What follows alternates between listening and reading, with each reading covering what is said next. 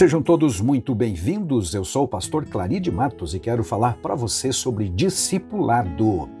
Por que é tão importante? Porque fala-se tanto em discipular, e porque será, temos a ordem de, do Senhor Jesus em Mateus 28, por exemplo, e versículo 19, quando disse: Portanto, ide, fazei discípulo de todas as nações, batizando-as em nome do Pai, em nome do Filho e em nome do Espírito Santo nós, Igreja de Cristo, mesmo aqui vivendo quase dois mil anos depois que essas palavras foram inicialmente proferidas a onze daqueles discípulos que lá estavam em Jerusalém, ainda tomamos como responsabilidade pessoal e não apenas apenas ministerial o fato de que precisamos sim estarmos empenhados em fazer discípulo. Primeiro, porque foi uma ordem direta do Senhor Jesus Cristo e isto tem sido entendido por toda a igreja em toda a história do cristianismo. E a razão da urgência e da importância do discipulado repousa sobre o fato de que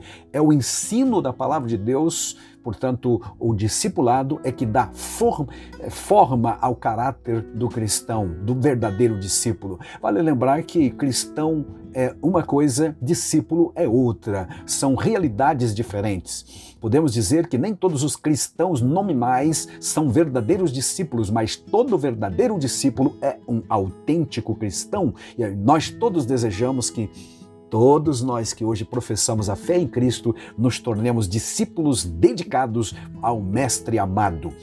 Ah, sobre cristão, há apenas três referências no Novo Testamento inteiro sobre eh, referindo-se a cristãos, identificando os seguidores de Cristo como cristãos.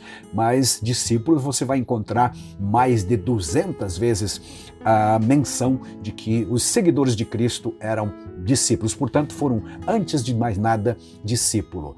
Disciplinar, ou melhor, discipular alguém não é igual a evangelizar. Evangelizar é ganhar as pessoas, é, é, é divulgar a boa nova do plano de redenção que Deus efetivou em, através de Cristo Jesus para salvar a alma humana. Já discipular Discipular é ensinar quem já é salvo a ter um caráter transformado conforme a imagem e semelhança do Senhor Jesus, como ensina Paulo, por exemplo, em Efésios capítulo 4, versículos 11 a 13. E no versículo 13 ele conclui dizendo que a o discipulado deve ser realizado, que o ensino deve ser praticado na igreja para os discípulos até que todos cheguem à unidade da fé, ao pleno conhecimento do Filho de Deus, à perfeita varonilidade, chegando à completa medida da estatura de Cristo.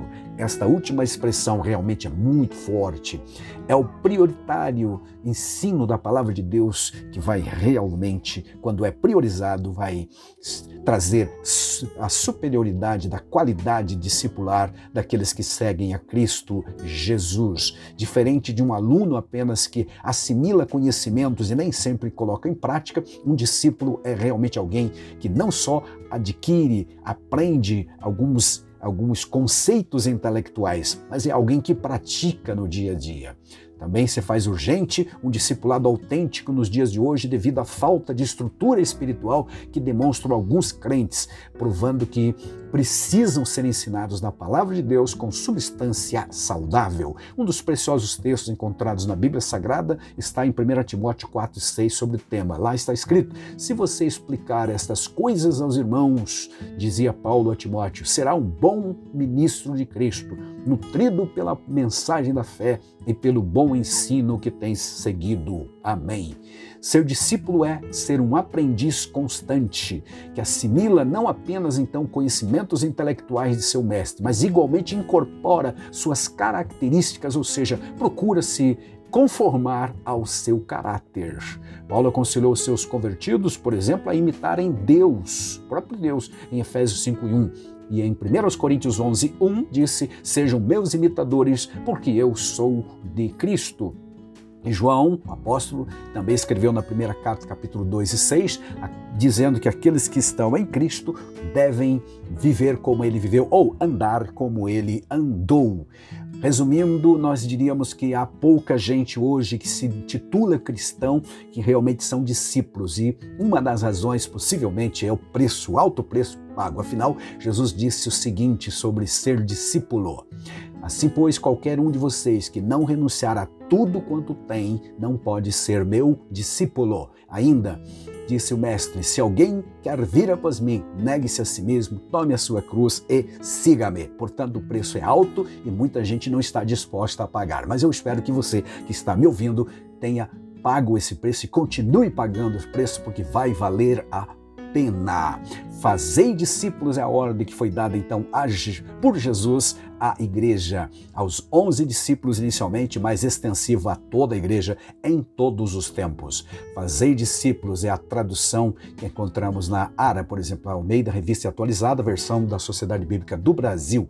Envolve a pregação, não apenas a pregação evangelística, primeiro contato do pecador com o evangelho, mas depois que ele se converte, é como que matriculá-lo numa escola para aprender eh, de forma, eh, eh, de forma precisa com muita propriedade os, o conteúdo da fé, vamos colocar assim, ou o conteúdo doutrinário daquilo que vai formatar o seu caráter com os valores e os princípios cristãos no seu dia a dia.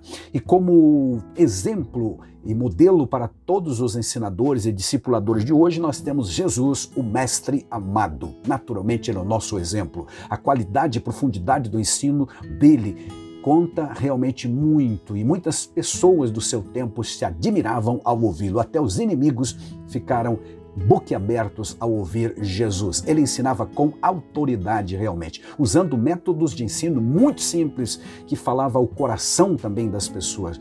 A simplicidade de seu ensino passava pelas coisas triviais da vida, como pesca, rede, peixe, árvore, fruto, solo, semente, ovelha, eh, terreno, eh, vida na roça, todas essas coisas triviais realmente eram usadas nas suas parábolas para comunicar a verdade eh, preciosa do Evangelho. Assim devemos também, como discipuladores, ensinar, porque esta é a responsabilidade de quem é crente em Jesus, mas principalmente de quem está já num patamar maior e já ensinando alguém. Todo discípulo é um seguidor, seguidor, especialmente nos tempos bíblicos, precisava-se literalmente seguir o mestre. Afinal, só se aprendia estando presente junto do mestre. Não havia EADs, ou seja, é, ensino à distância. Era preciso estar perto. E os efeitos desses ensinos podem ser constatados na vida dos discípulos de Cristo, por exemplo, que foram transformados, aqueles primeiros homens e mulheres, em corajosos defensores da fé, diante de autoridades, por exemplo, ousadamente defenderam a sua fé, pregaram o evangelho destemidamente. Muitos deles enfrentaram a morte, o martírio, mas não abandonaram a fé, porque foram muito bem estruturados na sua, na sua uh, fé. Não foi apenas uma decisão emocional, portanto, mas consciente. Portanto, o ensino bíblico realmente dá sustentação, dá base sólida à nossa fé. É isso que Deus quer quando nos exige sermos discipulados e também já discipulando outros. Quando vamos a Cristo e aceitamos a fé, nós nos tornamos seus discípulos e somos iluminados pela gloriosa ação do Espírito Santo em nossa vida. O mesmo Espírito nos torna conforme a imagem e semelhança de Jesus Cristo, que disse em Mateus 11, 28, sou manso e humilde de coração.